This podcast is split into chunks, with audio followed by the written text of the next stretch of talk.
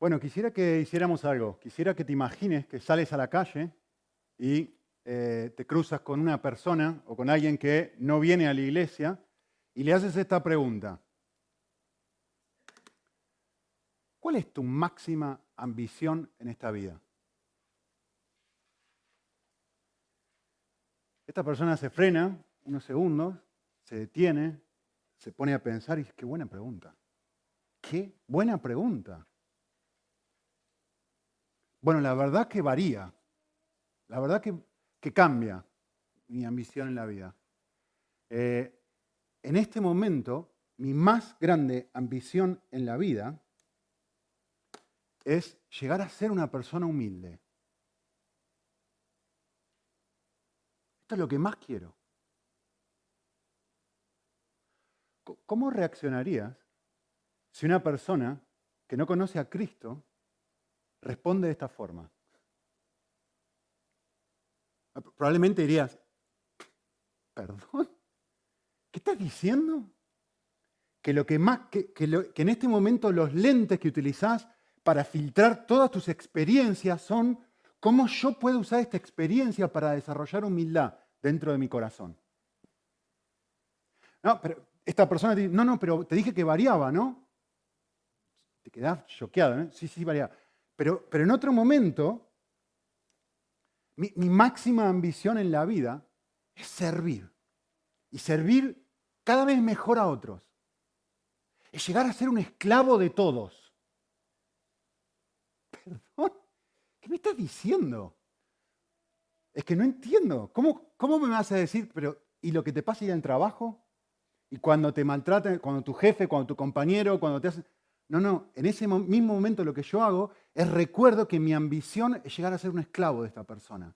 Entonces filtro cada cosa que me pasa en función de esa ambición y digo, qué regalo que tengo ahora de que yo puedo pasar por esta experiencia para desarrollar un corazón de esclavo.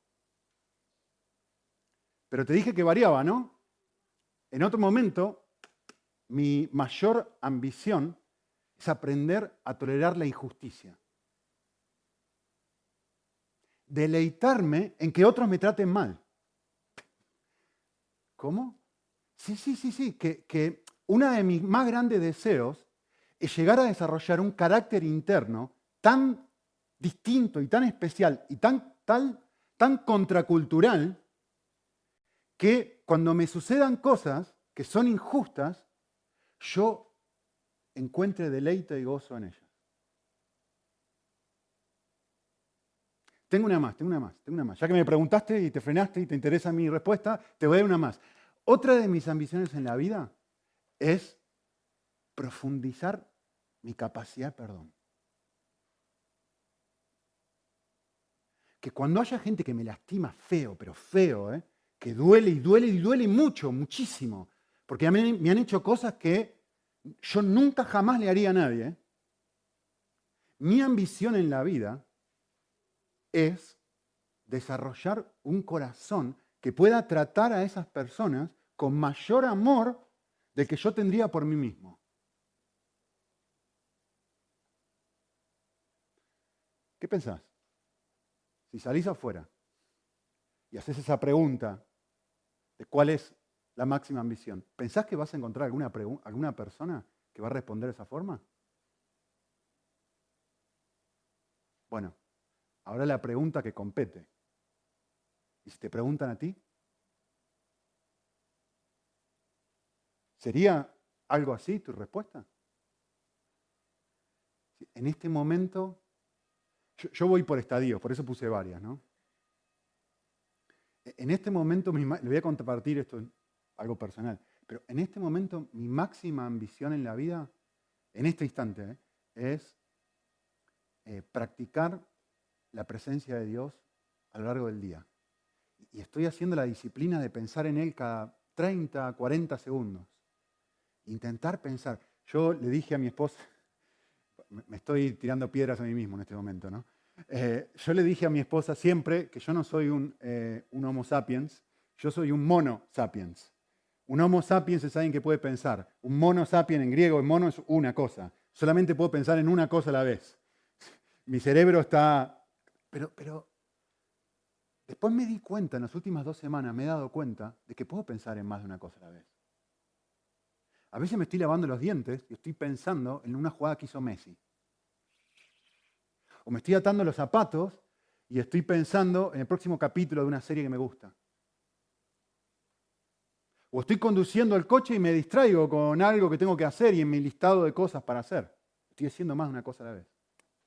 Y de repente, me, como decimos en Argentina, me cayó la ficha que puedo estar haciendo más de una cosa a la vez. Y puedo estar pensando, y mi máxima ambición en la vida ahora es estar hablando con ustedes y tratando de ser consciente de que Dios está en medio nuestro, que Dios está al ladito mío, de hecho, que Dios está dentro mío. Eso es lo que estoy trabajando ahora en mi corazón que no es ni más ni menos que lo que Pablo está diciendo acá. Tiene una ambición distinta. Ahora, quiero que piensen esto. Jesús dijo esto. Jesús dijo, un árbol bueno, un árbol malo no puede dar frutos buenos. Un árbol bueno da frutos buenos. Y por los frutos de una persona se reconoce a esa persona. ¿Sí? Es decir, un manzano produce manzanas. Un limonero produce limones. Es imposible que produzca otra cosa. ¿Sí? Entonces, de alguna u otra forma, lo que Jesús está diciendo es que lo que yo soy internamente, eventualmente se ve reflejado en lo que yo hago. ¿No? Eso es lo que está diciendo. Vale. Una de las cosas que marca lo que yo soy son mis ambiciones. Lo que yo anhelo, lo que yo sueño, lo que yo deseo. Eso marca, justamente como acabo de decirles, lo que una persona que no conoce a Cristo jamás buscaría. Jamás buscaría eso. Y lo que Pablo va a decir en este pasaje es, si yo realmente, si es que verdaderamente experimenté, conocí a Cristo, debe haber un nuevo set de ambiciones dentro mío que tienen que estar presentes. Eso es lo que él va a decir. Si ustedes miran el pasaje, lo tienen en su Biblia abierto, Pablo va a hablar de un requisito, versículo 1, si habéis resucitado con Cristo, dos mandatos, buscar las cosas de arriba, poner la mira en las cosas de arriba, y luego va a dar cuatro razones, miren el versículo 3, porque, va a decir cuatro cosas. ¿sí? Así que este pasaje habla de un requisito, dos mandatos, cuatro razones. Empecemos con el requisito. ¿Qué, qué quiere decir Pablo con la frase, si habéis resucitado con Cristo? La forma simple de traducir esto, de parafrasearlo, es, si realmente tuviste una experiencia de conversión. Eh, se los explico un poco más en el contexto. Si, vuelven para atrás, en el capítulo 2, versículo 12, se los puse ahí, Pablo va a utilizar la imagen, va a asociar la imagen del bautismo, ¿sí? Con esta idea de morir y resucitar. Miren lo que dice en, el capítulo 2, versículo 12. Si ustedes fueron sepultados con Cristo, ¿cuándo se bautizaron? ¿Ven que la asocia? Es decir, en el bautismo, lo que sucede, estoy pensando en Borja en este momento, que estaba acá hace cinco meses. ¿Se acuerdan cuando muchos de nosotros estábamos en la playa y bautizamos a Borja? ¿Qué fue lo que hicimos? ¿Qué es, el simbolismo del bautismo? El simbolismo es esto. Borja estaba aquí y de repente lo sumergimos y en cierta forma lo que hicimos fue sepultarlo. Simbólicamente lo que hicimos fue matarlo. A veces me pregunto si no deberíamos haberlo dejado debajo, ¿no? Pero que como es un símbolo, el símbolo que dice, el símbolo hay que volver a sacarlo de ahí, porque la idea es, ahora Borja ha resucitado, murió un Borja y nació otro Borja. El bautismo, ¿sí? lo que pasa, ese es un símbolo de lo que sucedió dentro de su corazón, de que hubo un punto en su vida donde él murió al viejo Borja y ahora es un Borja resucitado, es un Borja nuevo. ¿En qué sentido nuevo? En el sentido de que él le fueron perdonados todos sus pecados y además en el sentido de que él ahora busca otras cosas. Hace dos años hubiera estado acá diciendo lo que dijo hace cinco minutos. Hay evidencias en su vida de que hay algo sucedió y tiene deseos y pasiones nuevas, distintas a las que tenía antes de esa experiencia. ¿sí? Y esto justamente es lo que el bautismo hace. Simbólicamente muere un ser humano y nace otro. ¿sí? Resucita una persona nueva. Y lo que Pablo está diciendo es esto. Si esto sucedió en tu vida, si realmente sucedió en tu vida, entonces debería suceder estas otras cosas. Hay un pasaje muy bueno en Romanos 6 que explica esto, está buenísimo. Dice, sabiendo, sigue la misma imagen Pablo, sabiendo que nuestro viejo hombre, ¿ven? El viejo Borja, fue crucificado con él, y me va a dar la razón, y esta justamente es la razón que quiere mencionar Pablo aquí, y me encanta la frase, para que nuestro cuerpo de pecados y nuestro viejo hombre fuera destruido a fin de que no seamos más esclavos del pecado. Le subrayé ahí la palabra destruido, ¿no? Porque se las quiero explicar. Literalmente, la palabra que habla Pablo ahí es desactivado.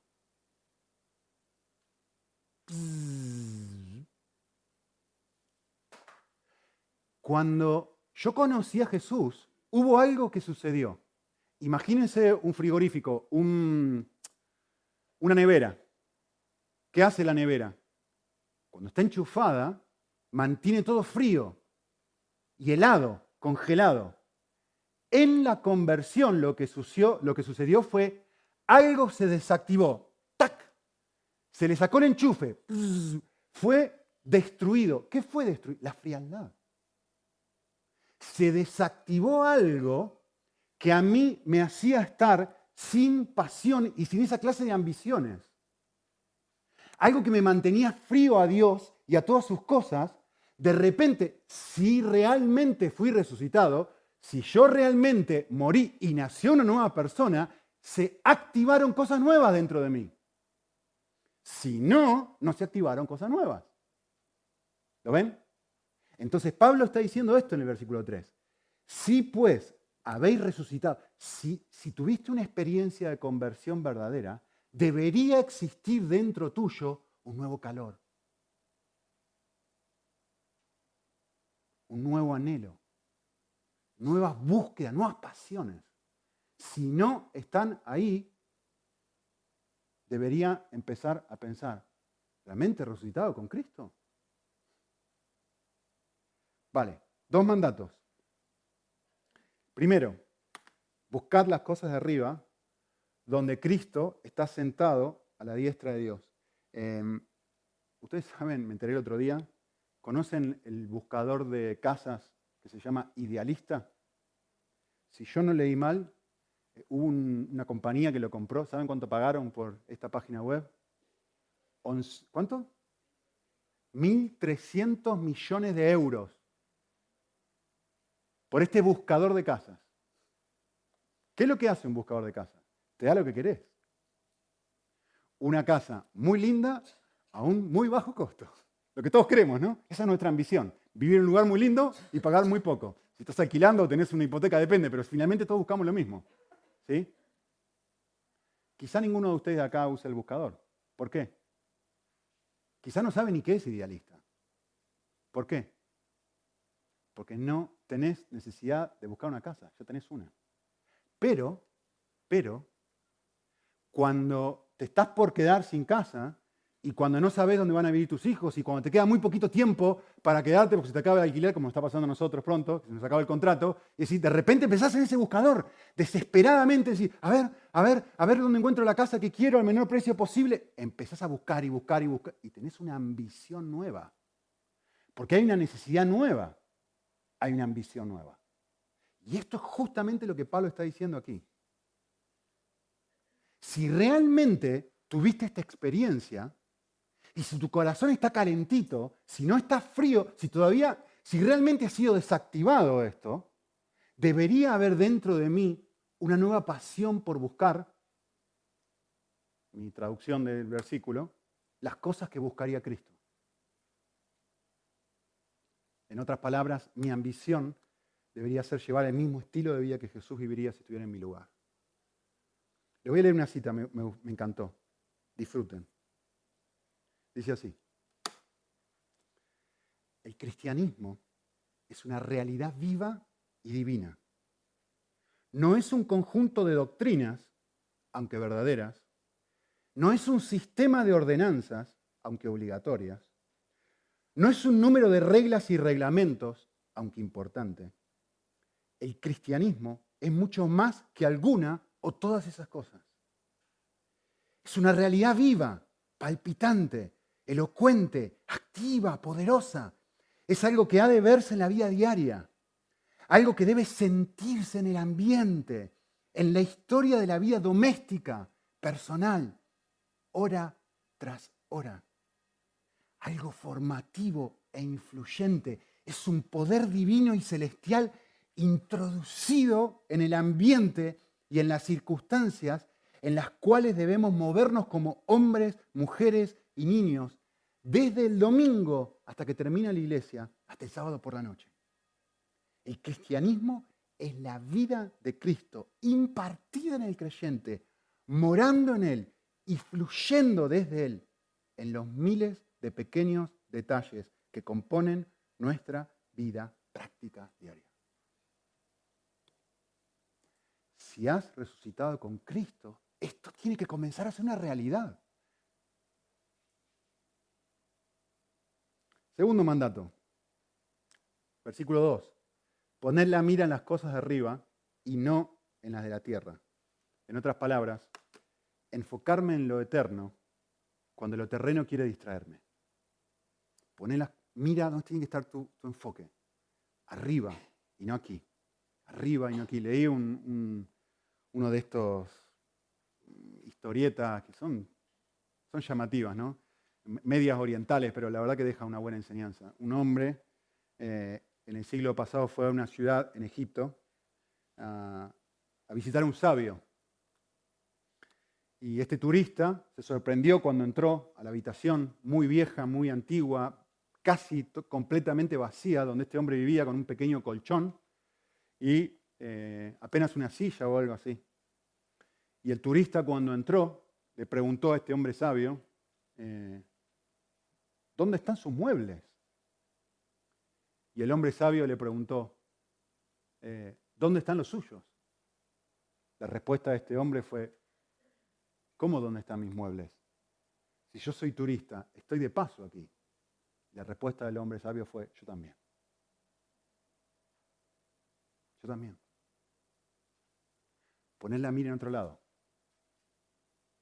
Ahora la pregunta es, ¿dónde está mi mira? En las rebajas en Netflix. ¿Dónde está, la, ¿Dónde está mi mira?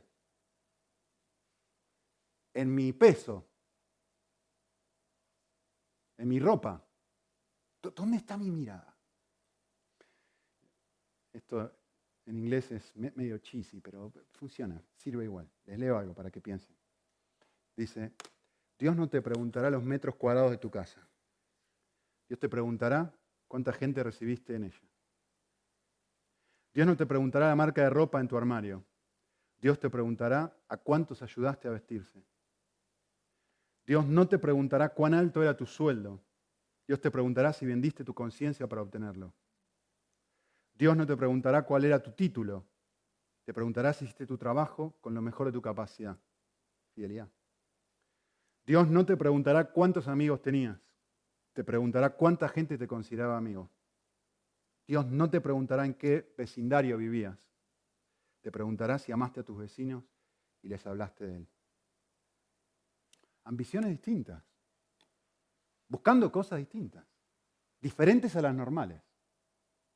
Sí, y solo sí, experimenté una sepultura. Cuatro razones. La primera, cuatro razones para cambiar ambiciones. La primera está en versículo 3. Dice, es muy simple, pero muy profunda. Dice, ¿por qué? Porque habéis muerto. Es decir, porque ya no soy la persona que una vez fui. ¿Por, qué debería tener ambiciones distintas? ¿Por qué Borja se pone de pie aquí al comienzo de la reunión y empezó a compartir toda la serie de cosas que empezó a decir, como no lo hubiera hecho hace tres años atrás o cuatro? ¿Por qué? Porque es una persona diferente.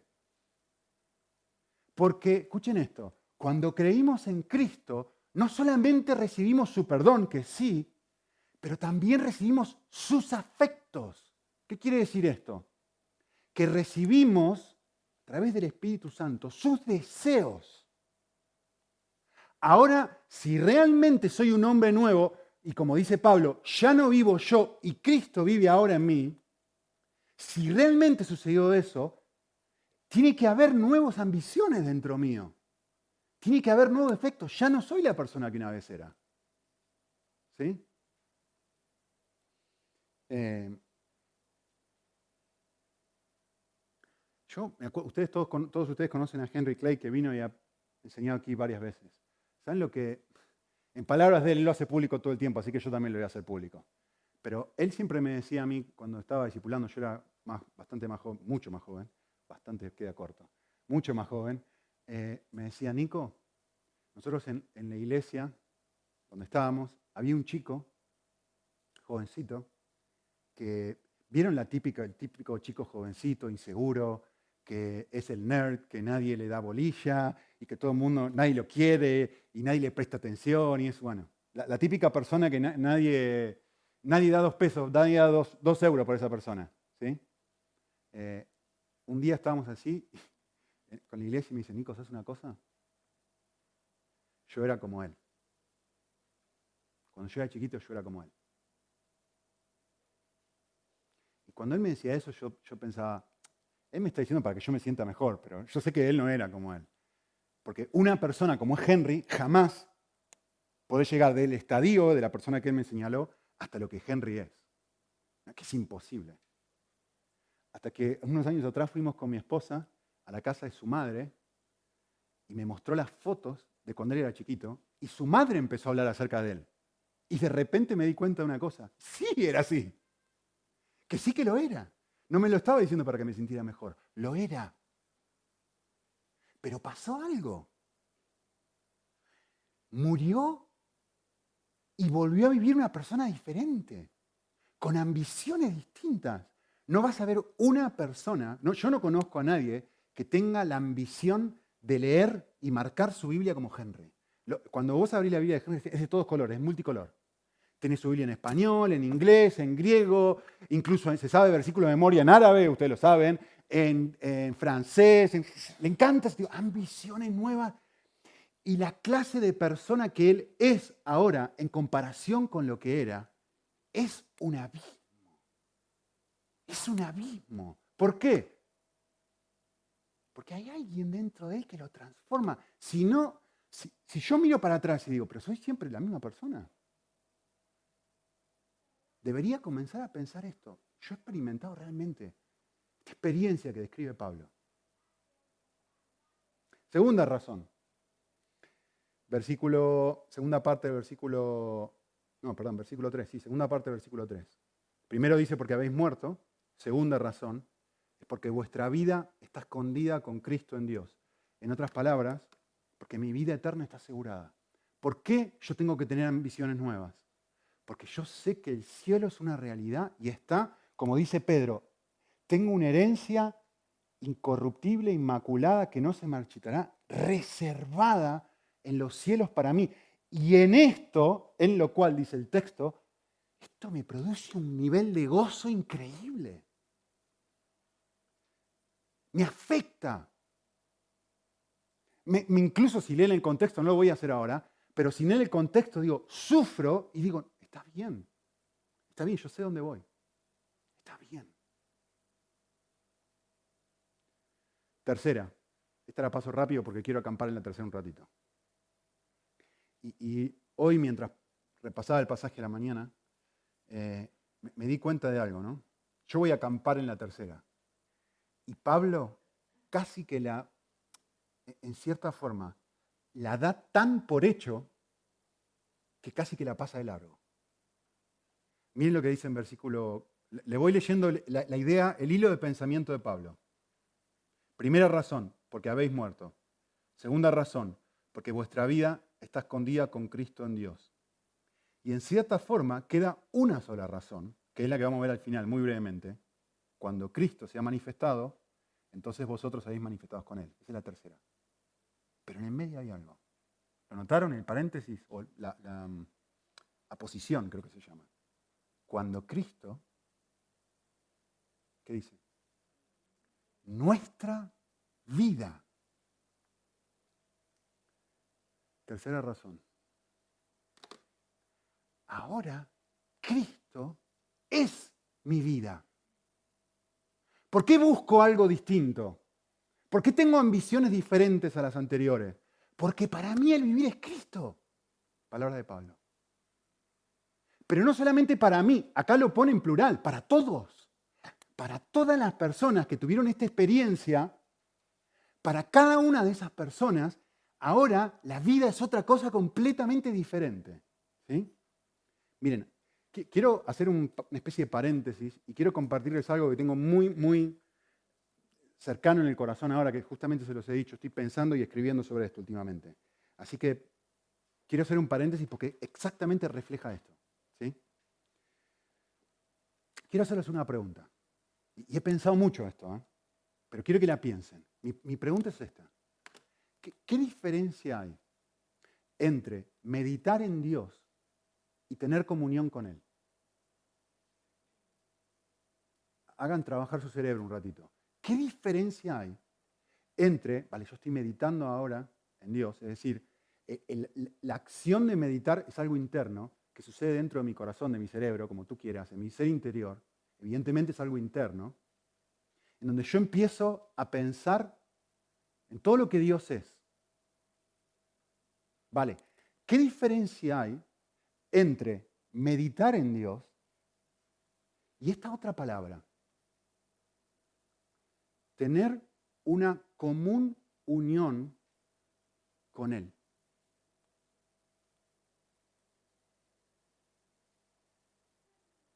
Mi respuesta.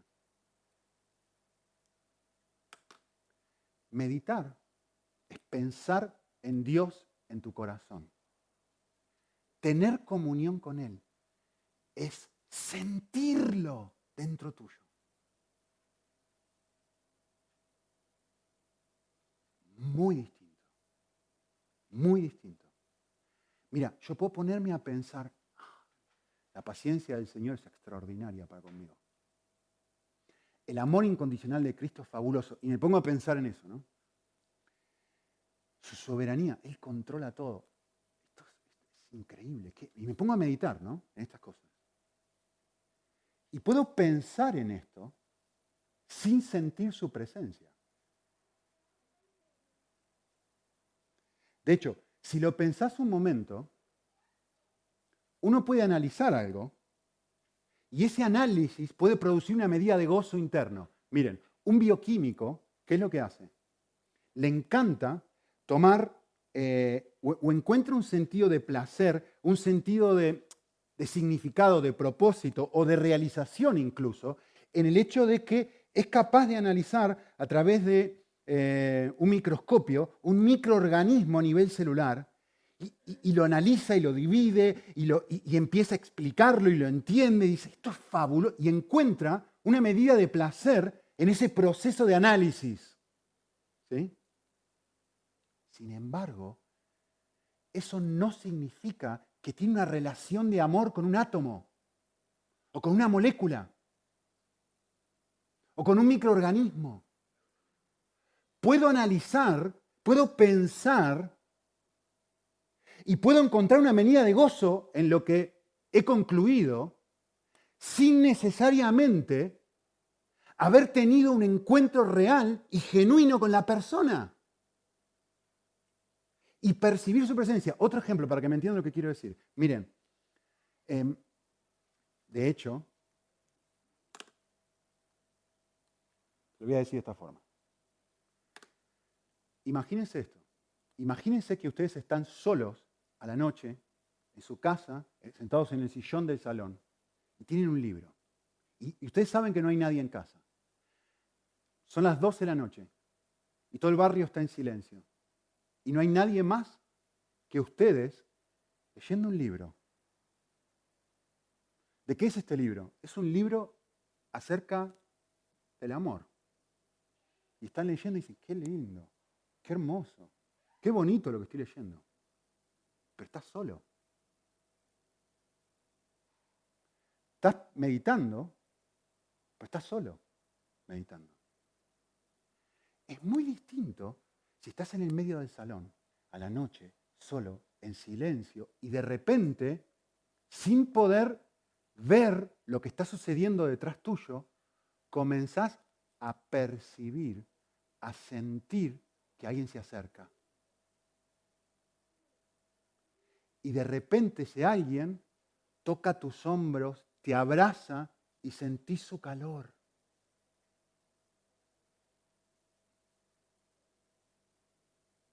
Muy diferente. Muy diferente. La comunión es la sensación de su presencia, es la percepción de que Él está ahí. Es como dice Juan 14, 21, yo me manifestaré a Él. Es, la, es, la, es el sentir no solamente de sus atributos, sino de su persona. Donde Cristo no es una idea, no es un concepto, no es una creencia. Cristo llega a ser mi vida, mi todo. Él, no el cristianismo. No lo que yo enseño un domingo, no lo que lees en la Biblia, no, ni siquiera el Evangelio, Él, su mismísima persona. Si has resucitado, si has tenido un encuentro cara a cara con Él, sabes de qué te estoy hablando. Si no, no tenés ni idea de qué te estoy hablando.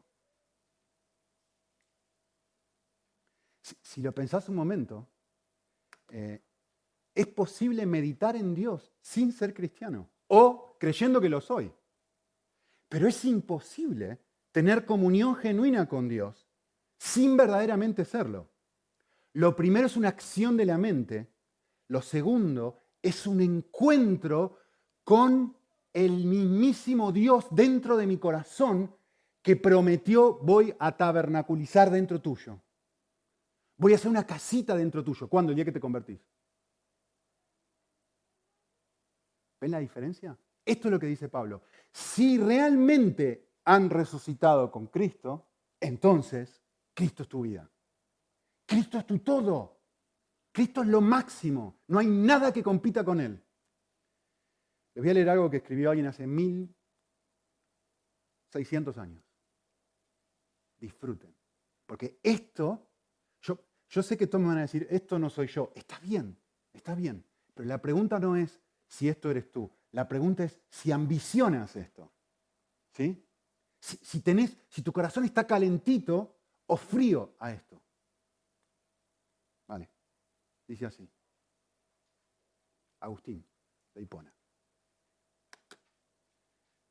Demasiado tarde te amé. Oh, belleza, tan antigua y sin embargo tan nueva. Te amé demasiado tarde, porque he aquí que tú estabas dentro de mí y yo estaba fuera. Y era ahí, fuera, que te buscaba. Feo como soy, corría descuidado entre las bellezas que habías creado. Se está refiriendo al sexo. ¿eh? Tú estabas conmigo, pero yo no estaba contigo. Esas cosas me mantenían lejos de ti. Esas cosas que sin ti no estuvieran, no serían. Tú, empero, me llamaste, clamaste a gran voz y me despojaste a la fuerza de mi sordera. Brillaste, tú resplandeciste, tú ahuyentaste mi ceguera, eh, ahuyentaste mi ceguera, exhalaste tus aromas. Y yo respiré hondo. Y jadeé en pos de ti. Te probé. Y ahora tengo hambre y sed. Me tocaste. Y ansié con ardor paz. Yo leo esto y, me siento con una enorme cantidad de esperanza. ¿Saben por qué? ¿Saben quién era San Agustín, no? Era un hombre adicto al sexo. En sus propias palabras, escribió un libro que se llamaba Confesiones y él compartió como constantemente la famosa frase de San Agustín, ¿no? Dame castidad, pero no ahora. Sí, sí, quiero, quiero, pero todavía no, porque quiero seguir disfrutando de esto. Hasta que le pasó esto, hasta que tuvo, hasta que murió y resucitó. Y tuvo nuevas pasiones. tuvo nuevos deseos. He tenido esta experiencia. Es una realidad en mi vida. La anhelo. Deseo volver a experimentarla si es un recuerdo vago de hace 25 años. Deseo volver a sentirlo otra vez. Deseo dejar de tener una relación religiosa de domingo con el Señor y tener algo que es real y genuino. Cuarta razón y última, muy brevemente. Eh, el texto lo dice. ¿Por qué? ¿Por qué tener esta clase de ambiciones? Porque entonces vosotros seréis manifestados con Él en gloria. En otras palabras, porque esperamos algo mejor. Porque me causa placer pensar en la clase de persona que una vez seré. Eso es lo que está diciendo Pablo. Mira el motivador que está dando. Está diciéndote, mira, tú tienes que tener esta clase de ambiciones porque un día, ¿te acordás de Henry? ¿Te acordás de la persona que era? ¿Podés llegar a ver la persona que él es ahora? La mayoría de ustedes lo conocen. Tú puedes aspirar a eso también. ¿Por qué? Porque Cristo está en un proceso de transformarnos y un día cuando Él vuelva, vamos a ser iguales a Él. Es como, es como el niño que juega la pelota y dice, yo quiero ser como Messi. Yo quiero ser como Messi. O como la chica que le gusta la moda y no, no sé quién está de moda ahora. Swift Taylor, qué sé yo quién está de moda. ¿Sí? Amén, me dicen. Y quiero ser como Selena Gómez, ahí me acordé una. Sueño con a ver un día, o sea, y se, y se prepara y ambiciona y mira en la web, mira su peinado, mira lo que hace y dice, sí, sí, quiero, quiero, quiero, quiero. Ambiciona ser como Selena Gómez. Hay ambiciones en el corazón. La pregunta es, ¿está esta ambición de pensar un día, un día, esto es precioso, un día voy a dejar de ser yo? Un día ya no voy a tener el egoísmo que tengo. Un día no voy a ser lo orgulloso que soy. Un día voy a ser muchísimo más paciente. Y hay una realidad donde justamente producto de que tengo ambiciones nuevas, odio las cosas que no son lo que deben ser dentro de mí. Y de repente que alguien venga y me prometa lo que Pablo está diciendo, ¿te das cuenta que Dios te promete algo? Las luchas que hoy tenés, ¿vas a dejar de tenerlas? Este, este tropezar tres, cuatro, cinco, seis veces con lo mismo, va a haber un día en donde ya no va a ser. Y vos gritas, bien, bien, bien, y te entusiasma y querés más. Sí y solo sí. ¿Sí? Tuviste una vida resucitada. ¿Quién puede darme algo mejor que esto? Algo más precioso de ser libre de mí y ser más como Jesús. Por lo menos esa es mi ambición. Estoy años luz de serlo. Pero la pregunta es, ¿tenés esa pasión dentro tuyo? ¿Existe o no? Oramos.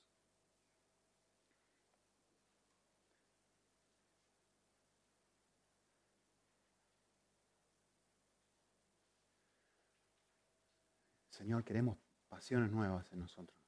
Queremos ser seducidos por ti. Queremos ver esa belleza preciosa de la que hablaba Agustín. Por, eh, por quien merece la pena dejar la adicción a cualquier cosa, a, a Netflix, a los videojuegos, a la ropa, a la casa, los el coche, el verme bien, en lo que sea, merece la pena soltar cualquier adicción solamente por tener un ratito contigo. Como dice el salmista, mejor es un ratito en tu casa, un ratito, unos minutitos cerca tuyo, que mil años lejos de ti. Porque, como, decía el texto, es feo, es horrible, es asqueroso. Vivir una vida lejos tuyo, Señor. Cautivanos una vez más para que tengamos ambiciones que coinciden con la experiencia que un día tuvimos el día que nos convertimos. Te lo pedimos para tu gloria.